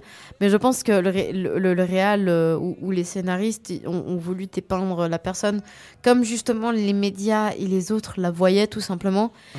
Et après, gentiment, avec prendre le, le biais film, des médias et puis connaître le personnage, Voilà, se rendre compte et- que c'est pas le cas. Ouais, voilà. Ouais. moi, ce qui me dérange, c'est que c'est ce que le personnage en elle-même voit et pense. C'est-à-dire, je pourrais comprendre cette logique-là sur d'autres aspects, parce que c'est vrai qu'il y y a même des moments où justement elle fait des hallucinations qui peuvent avoir du sens, mais il y a d'autres aspects où je trouve qu'ils n'ont pas de sens, et j'ai l'impression que c'est fait, comme un peu ça a été dit, de manière juste scénaristique pour euh, donner un peu ce truc-là en mode euh, regardez, il y a un truc qui se passe. Par exemple, la scène des couteaux du début, ou alors la scène du restaurant avec le couteau. Tu sais, quand il y a un moment, en fait, tu, tu ressautes, parce qu'il y a un moment dans le film Oui. où il y a une scène de couteau dans Avec un restaurant fourchette. avec euh, fourchette ou couteau? Ouais, en tout cas avec un ustensile et en fait ça te bloque un peu et moi j'ai vraiment l'impression que c'est juste pour le scénario pour te faire croire qu'en fait c'est une malade mentale et qu'en fait non parce que tu te rends compte qu'après ça va pour moi, c'est trop. Pour moi, ça n'a pas de sens. Si vraiment le personnage du début à la fin était un. Après, on vous dit pas tout. On vous dit pas si le personnage est vraiment clean de A à Z. On, vous laissera découvrir si vous avez envie de ce film. Mais pour moi, il y a un petit problème qui va dans ce film qui, à mon sens, me dérange un peu. Et, et c'est pas la seule chose. C'est un détail parce que vraiment, pour moi, ce qui me dérange fondamentalement dans ce film, c'est c'est un film plat, c'est un film inintéressant, c'est un film qui voudrait te parler de choses, mais qui n'a pas la carrière pour le faire. Et malheureusement, euh, c'est dommage parce que vraiment, en fait, à la fin et vraiment les toutes fins du film, le film commence à être intéressant.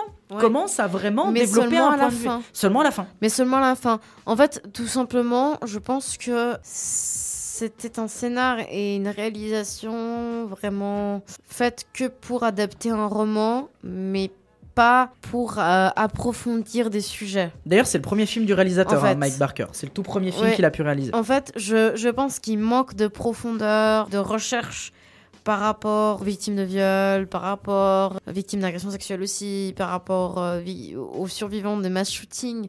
Je- voilà, je, je pense que c'est un manque de documentation et que c'était que pour adapter un truc sur Netflix sans vraiment s'intéresser. Ouais. Je pense. Justement, j'ai une question par là. Euh, petite question de gauchiste. Quel est le background des scénaristes et des réalisateurs Aucune idée. Et franchement, je pense Je pas, sais pas du tout. Mais du coup, c'est des hommes, je suppose ou Oui, pas oui, c'est Oui, c'est un homme. Ouais, ouais. Mm, Voilà. Scénariste et réalisateur Je peux contrôler si tu veux, mais il me semble. Alors le C'est- réalisateur le est sûr. réalisateur, c'est un Et homme. c'est euh, clairement un homme qui a réalisé son premier film sur Netflix. Maintenant, est-ce que le scénariste. Après, bon, il faut se dire qu'il y a aussi énormément de gens qui travaillent, donc évidemment, il y aura bien Ouais, une ouais, femme mais- dans le tas. Mais par contre, si on part du principe têtes, que le scénariste. la- ah non, la scénariste, c'est une femme, Jessica Knoll. Mhm. Jessica Ah. Knoll, c'est une femme. Après, moi, le problème n'est pas le scénario. Le problème pour moi n'est pas le scénario du film. Pour moi, le problème du film, c'est la réalisation.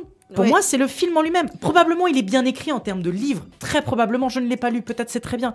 Mais en termes de réalisation, c'est tout claqué. Et ça pose un problème parce que si Bah, Ça tu as une dépend à quel point c'est strictement écrit et strictement mais de où toute façon, c'était ouvert on, à la on, réalisation. on mais- l'avait déjà dit en plus les autres fois, on avait parlé de Don't Worry Darling, on avait parlé de plein d'autres films, en disant que si ta réalisation, si ton contenu ne marche pas, euh, ton fond, ok, il va être présent, mais ça va être très compliqué de le faire passer. Et là, pour moi, c'est le cas typique de tu as des vraies envies de faire passer un message intéressant, ou plutôt le matériel de base, donc le livre avait envie de faire passer un truc intéressant, mais l'adaptation filmique, bah, ne marche pas. En tout cas, c'est tout pour notre avis sur Luckiest Girl Alive. Et d'ailleurs, je me permets juste de faire une parenthèse, mais si vous êtes intéressé par un film qui traite de la question des mass shootings, ça me permet de le placer là parce que c'est un film incroyable. Ça- Elephant de Gus Van Sant. Regardez ce film, nom de Dieu, qu'est-ce que c'est incroyable. Un jour, je vous en parlerai pour une reco. Je vous en parlerai clairement pour une reco. Mais si vous voulez un film sur les mass shootings qui est hyper intéressant, hyper bien construit, hyper bien réalisé et qui parle de sujets importants en ayant la, forme qui tient la route, je vous conseille de regarder Elephant de Gus Van Sant et pas tellement le Case Girl Light. Faites-vous votre avis si vous avez envie de le voir. Il est disponible sur Netflix. Et on va se permettre d'enchaîner avec le tout dernier film d'aujourd'hui. Un film que nous avons vu avec Roberto il y a littéralement quelques, Quelques heures. heures. Donc c'est vraiment un film qu'on n'a pas énormément eu le temps de digérer, mais on avait quand même vraiment envie de vous en parler. C'est Les Enfants des Autres. Et toi, Rachel Pour les stages, t'as rempli le tableau? Ah non, j'ai pas rempli le tableau. Mais j'ai quelqu'un. Une description? Ah, 1m95. Je suis amoureux de toi. Et une petite fille de 4 ans. Il est parti. Ah, c'est elle qui l'a quitté. Papa, Je pose- tu pose mal. une Hein. question. Je veux la rencontrer. Je veux rencontrer Lila. C'est rien d'évident, tu sais. Les enfants des autres, parfois. Bonjour. Leïla. T'as quel âge, Leïla 4 ans et demi. Waouh Peut te faire un petit bisou Ça va, mon cœur? Euh, Bonjour Alice, moi je suis Rachel. Pardon, bonjour, Rachel. Bah alors, oui, les bisous, les bonjours à Rachel. Pourquoi Rachel est tout le temps là Moi, je veux qu'elle s'en aille. Mais si tu crois un jour que Elle a 5 ans. Pas t'apprendre qu'à cet âge-là, ça veut absolument rien dire. Que tu fais semblant de pas comprendre que je m'attache à elle. À la fin de la journée, c'est vous, son père et sa mère, pour toujours. Que je resterai une figurante? T'exagères.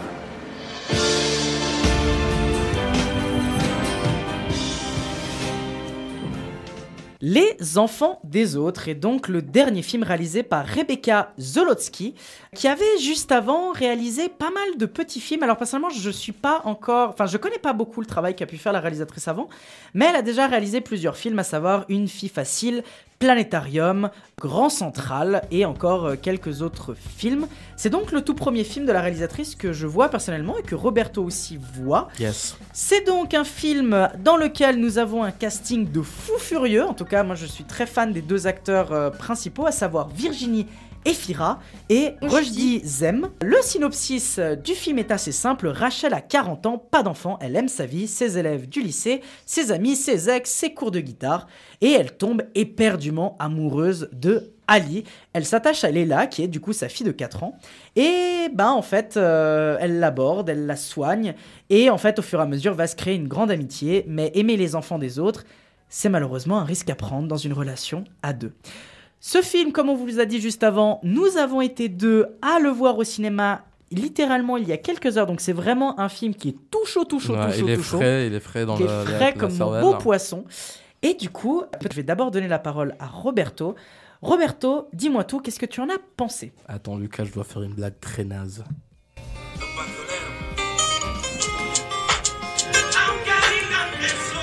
Exactement, c'est la famille frérot. Donc si vous entendez, c'est littéralement la, la, Don la Toretto. Ouais, si, si jamais, euh, hein. si jamais ça passe pas, on va voir avec les, les crédits d'auteur et si ça s'entend pas, Lucas va me faire le faveur de monter cette partie dans la dans l'audio. Mais euh, en tout cas, c'est vraiment c'est une- un film sur la famille. Et bien que je fais une blague un peu naze au début, c'est vrai que c'est très bien utilisé et ça donne de la chaleur au cœur. Là, je vais pas vous mentir, c'est un film qui est d'un style très français. Étant donné que je suis plutôt habitué au style euh, plutôt ricain, euh, anglais et argentin de films, le français ne me touche pas autant que ça, juste parce que je j'ai pas encore la tête pour le euh, pas que j'ai pas la tête mais je suis pas assez habitué pour bien le digérer. Du coup je vais pas vous mentir que je l'ai trouvé un bon film peut-être sans plus mais c'est vrai qu'il y avait des moments dans lesquels on, on sentait vraiment une petite chaleur au cœur surtout avec cette question qui est de la maternité qui est vraiment une question centrale du personnage qui est Rachel qui est joué par euh, Roche Mizem Virginia Efira. oh putain je suis tellement con Ah attends, tu dis euh, oui, Rachel, c'est Virginia Efira, incroyable actrice, j'en parlerai après, mais Ouais. Oh, elle est partout, elle est partout. C'est l'une des plus grandes actrices qu'on a du moment. Elle a, elle a joué aussi dans Au revoir Paris. Tu sais que je pense que je viens de me tromper entre la- le nom de la meuf avec le nom du mec. Non mais il y a Virginia Efira et. ouais, mais j'ai dit. Roche Dizem. Non, Roche Dizem, c'est Ali et. Virginia Efira et Rachel. Ouais, si jamais je suis ignorant d'acteur français. Ok, bon, on continue. Elle est belge, d'ailleurs, euh, Virginia Efira. Ali aussi. Si jamais, du coup, c'est un film qui parle vraiment, qui porte sur la question de la maternité et quelle est la place, du coup, quand on est belle-mère ou beau-père dans une famille, euh, dans une unité familiale, qu'on vient un peu d'ailleurs et qu'on s'incruste un peu dans cette euh, situation d'amour qui nous précédait. Comment est-ce qu'on fait? Quels sont les risques? Et comment est-ce qu'on joue avec, si vous voulez? Et c'est vraiment l'histoire de Rachel, qui est une prof de collège, qui a vécu sa jeunesse, on va le dire comme ça, qui arrive à un moment dans lequel elle doit se décider si avoir des enfants ou pas. Elle arrive à la quarantaine, ouais. Ouais, et trouve justement Ali, qui est, comme Lucas l'avait dit, un camarade de classe de guitare, qui lui-même a une fille avec, un, avec son ex. Je sais pas s'ils étaient mariés ou pas, mais franchement, c'est pas important.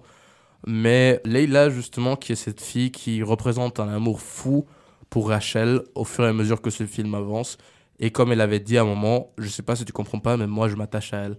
Et c'est vraiment cette phrase-là qui est très Ouais. importante dans le film. Elle veut tout dire, elle résume tout. Elle résume vraiment les sentiments de ce personnage qui a un amour fou pour, pour un enfant qui n'est pas à elle à la base, puisqu'elle a déjà une mère, elle a déjà un père, mais elle- auquel elle s'attache. Tout bêtement, tout simplement, avec tous les mots au plus fort que vous pouvez le mettre. Elle s'attache, elle l'aime, et c'est comme une, bah, une belle fille, en fait. Et c'est un peu le risque, comme Lucas disait, de si je commence un couple avec quelqu'un, je connais euh, les enfants des autres, bah, qu'est-ce qui se passe au fur et à mesure que cette euh, relation évolue pour de bon, pour de euh, mauvais?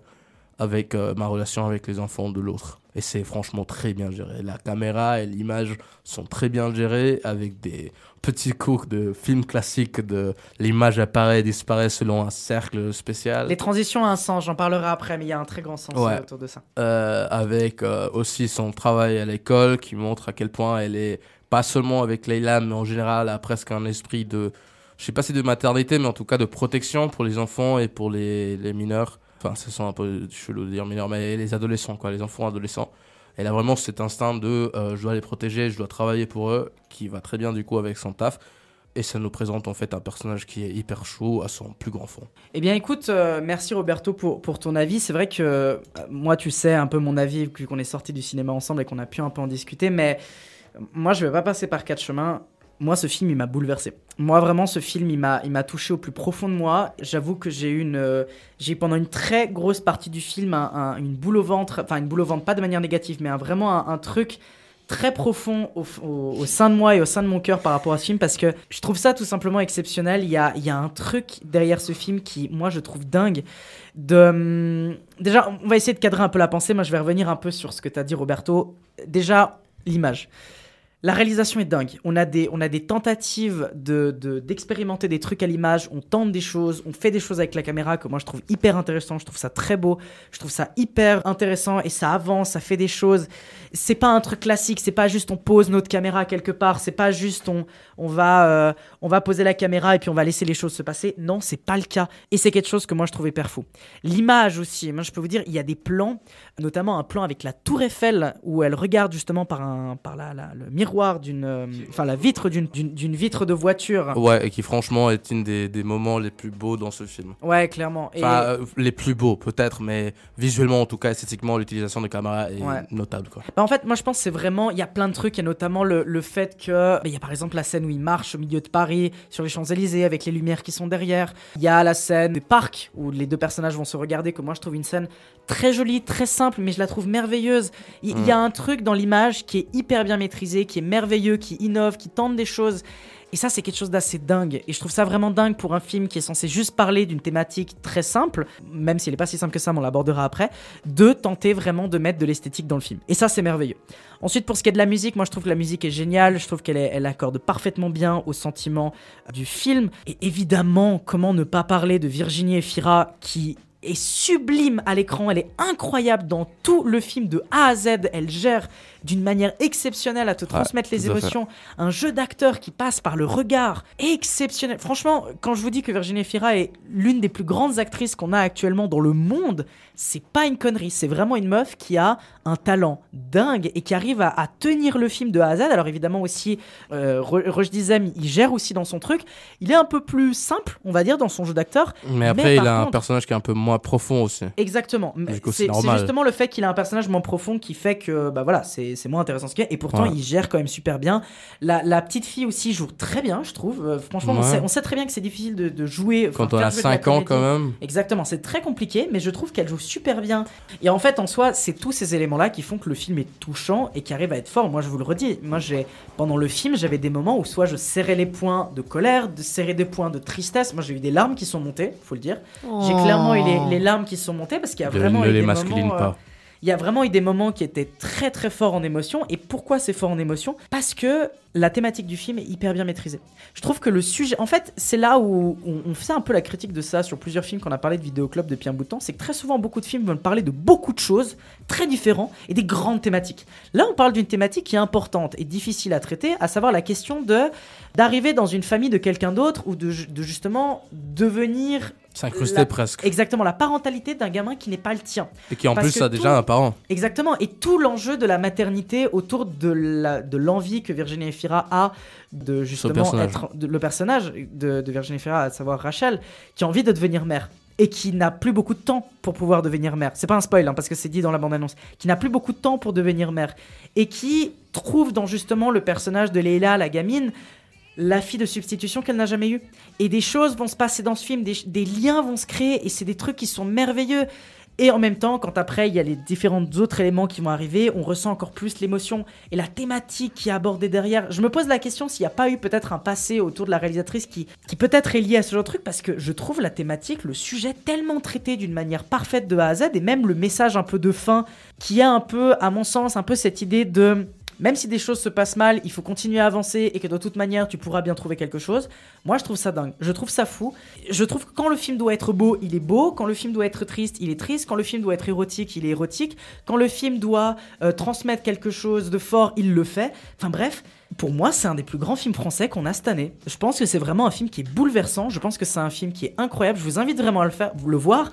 Après, évidemment, euh, c'est un film très français, on a envie de dire. Donc euh, voilà, c'est une certaine structure très particulière qui n'est pas le truc le plus dynamique au monde, mais voilà, c'est quelque chose qui est euh, qui, si hormis de ça, vous intéresse, foncez le voir. Et c'est vrai que tu parlais des transitions, j'ai noté aussi un, un, truc important, mais les transitions du film sont tellement riches de sens, tellement importantes, tellement intelligentes, comment elles sont créées, à savoir cette idée du rêve, à savoir cette idée de, de, de, de l'envie, de tous ces éléments-là. Les transitions le reflètent parfaitement bien, mais Ouais. euh, vous verrez quand vous verrez le film, les transitions sont hyper dingues.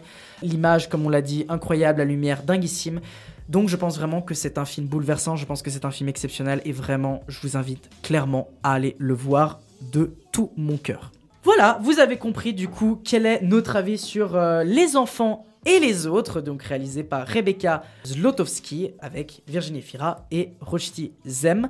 Et c'est la fin de notre programme. Et oui, mesdames et messieurs, on a Ça me fait le brise le tour. cœur. On a fait le tour, on a fait le tour de tous les films qu'on devait parler euh, aujourd'hui. C'était un plaisir, en tout cas, c'était un très très grand plaisir. Plein de films, on vous rappelle un peu l'ensemble des films intergalactiques, Black Adam, Halloween Ends, Luckiest Girl Alive et Les Enfants des Autres, qu'on a trouvé bon, mauvais, en tout cas, euh, plein de films très différents qu'on vous invite d'une manière générale soit à aller voir, soit pas. Un très très grand merci de nous avoir écoutés et je fais comme d'habitude notre petit tour de table habituel pour un peu à donner le dernier mot à nos chroniqueurs, à nos chroniqueuses de qualité. Je commence directement avec toi Florian. Florian, un petit mot de fin pour les auditeurs de Vidéoclub et les auditrices de Vidéoclub.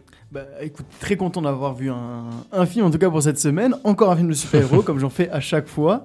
Euh, voilà, j'ai très hâte de vous retrouver le 5 novembre, normalement pour le prochain épisode. Et puis, à tantôt Exactement, on enchaîne tout de suite avec Roberto. Roberto, tu as vu beaucoup de films aussi toi euh, cette semaine. Un peu moins que la semaine dernière. Un J'ai peu moins performé cette semaine. Cette, Voilà. euh, La ce- performance jusqu'au bout. bis-semaine, Comment est-ce qu'on dirait? Toutes les deux semaines. C'est simplifier. deux semaines. C'est deux semaines. C'est deux semaines. J'ai la pas performé de la simple. même façon que la deux semaines avant. Bon, bref, euh, sans faire le con, euh, ça m'a fait du grand plaisir d'être ici, euh, de parler un peu de films, d'être avec des potes et que vous nous écoutiez avec toutes nos merdes et conneries qu'on dit. Et de la bière aussi. Et de la bière, évidemment. Et entre la bière, les potes et les films, je me sens beaucoup mieux maintenant. Du coup, euh, à, la, à dans deux semaines. C'est ça le merveilleux pouvoir de Vidéoclub, c'est réussir à redonner le moral aux gens Je suis plus en PLS. qui n'ont qui n'ont pas forcément eu des, des très très bonnes journées. Voilà, disons-le comme ça.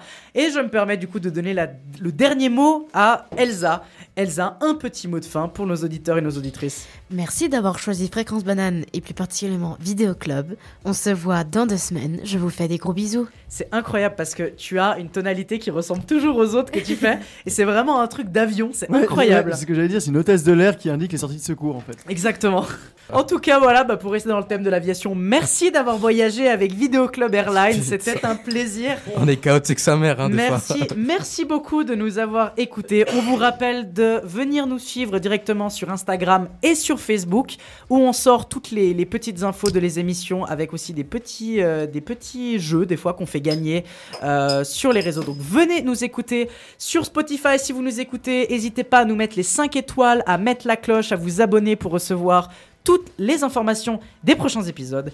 Merci de nous avoir écoutés et comme d'habitude, on le redira jamais assez, vive le cinéma Nom d'un chien, c'est fini, tout s'allume. À mercredi prochain.